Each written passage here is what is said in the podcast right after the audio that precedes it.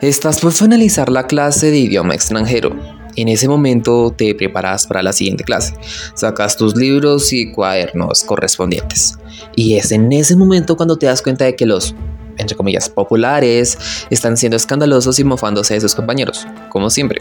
Sin embargo, nadie les pone demasiada atención y con ello más ruidosos se ponen, como si quisieran tener alguna atención o aceptación por parte de las demás personas presentes en el aula en el descanso siempre pues se ubican en un lugar muy llamativo, o al menos para ellos. Hablan siempre en voz alta y siempre van con una actitud un tanto petulante. En ningún colegio u universidad pueden faltar las típicas tribus o grupos sociales que forman parte de la institución misma. Las personas, incluyéndome, las encasillamos con nombres y apodos estereotipados que no dejan ver un análisis profundo de cómo es la realidad de estas sociedades, porque simplemente solemos nombrarlos como los bullies o los vagos, o en este caso los populares, sin ver la profundidad de sus situaciones. En este podcast hablaremos de los populares, sus características más notorias, sus habilidades y debilidades, junto con una breve descripción psicológica de su personalidad. Este grupo social quizás sea el más cliché y universal de toda institución de educación y no es por más.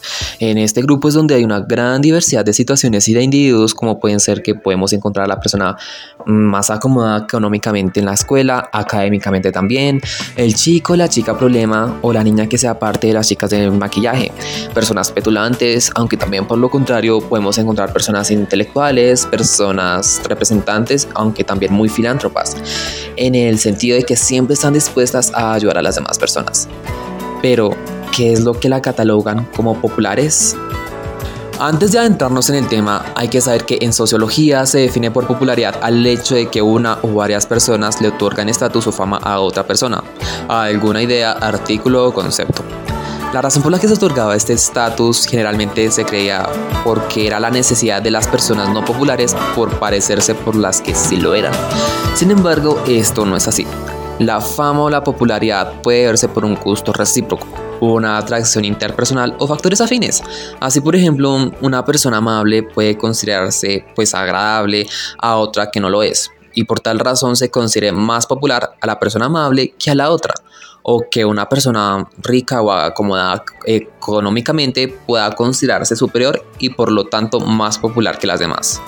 En este caso debemos de distinguir dos tipos de popularidad, la percibida y la sociométrica. En la popularidad percibida generalmente se le pregunta a las personas cuáles son los individuos más populares o importantes dentro de un grupo social o de un entorno. Mientras que en la popularidad sociométrica es cuando la persona en cuestión pues tiene muchos amigos alrededor de su entorno. Es decir, que tiene bastantes conexiones sociales con las personas de todo su entorno o ambiente. En el caso, por ejemplo, de los grupos populares sociométricos, estos se consideran claramente más sanos, porque son generalmente aquellos grupos que son amigos de todos y pues que en cierto sentido los convierte en los voceros de toda una comunidad o institución. Sin embargo, y en el caso contrario, los populares con popularidad percibida son los más problemáticos porque pues son los que en gran parte de los casos, aunque no todos, nunca los conocemos o hayamos tenido alguna comunicación con estos, pero siempre hemos escuchado de ellos, ya sea que se hayan metido en algún tipo de problema o sea en el centro de alguna situación de gran problemática dentro de la comunidad. Estos últimos son los que yo ejemplifiqué al inicio de este podcast, ya que son estos en los que nos encontraremos en la gran mayoría de los casos. Pero, ¿por qué siempre o casi siempre ocurre esto? Los populares con fama percibida generalmente los vemos con actitudes extrovertidas y tienden a ser demasiado sociables con los integrantes de su propio grupo. Son emocionalmente superficiales en el sentido de que no tienen emociones firmes, cambiando de actitud rápidamente también se caracterizan por ser muy exagerados al momento de expresar sus emociones, llegando a ser muy eufóricos en la expresión de sus sentimientos. Así por ejemplo pueden ser muy efusivos y saludar con grandes abrazos a personas que apenas conocen.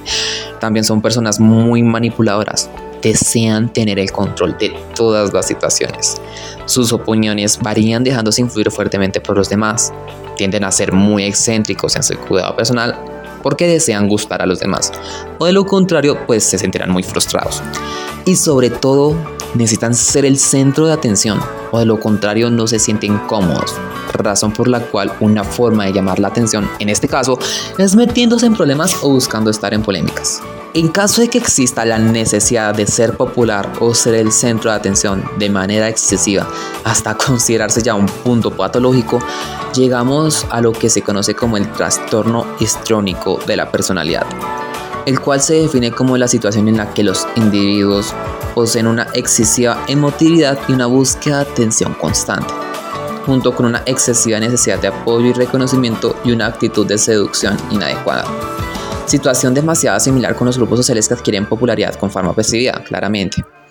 La causa por las cuales las acciones de los populares son de tal naturaleza mm, se desconocen. Pueden ser muy variadas y no hay alguna situación familiar, educativa o social específica o determinada que los generalice. Sin embargo, estos grupos sufren constantemente, en el sentido de que dentro de ese mismo grupo luchan por querer ser el más popular, por lo que dentro del mismo grupo no existe una verdadera fraternidad o lazo comunicativo fuerte que los vuelva realmente amigos, por lo que la verdadera razón o se deduce por la que los populares buscan ser parte del grupo de los populares y viceversa es para que su popularidad se vea reforzada en la imagen de los demás. Es decir, si me veo al lado de los populares, quizás me reconozcan como popular, en otras palabras. Y pues bueno, esto ha sido todo por hoy en la lonchera de sal. En el próximo episodio hablaremos de los aplicados, aquellas personas con una gran predominancia académica pero con grandes problemas internos.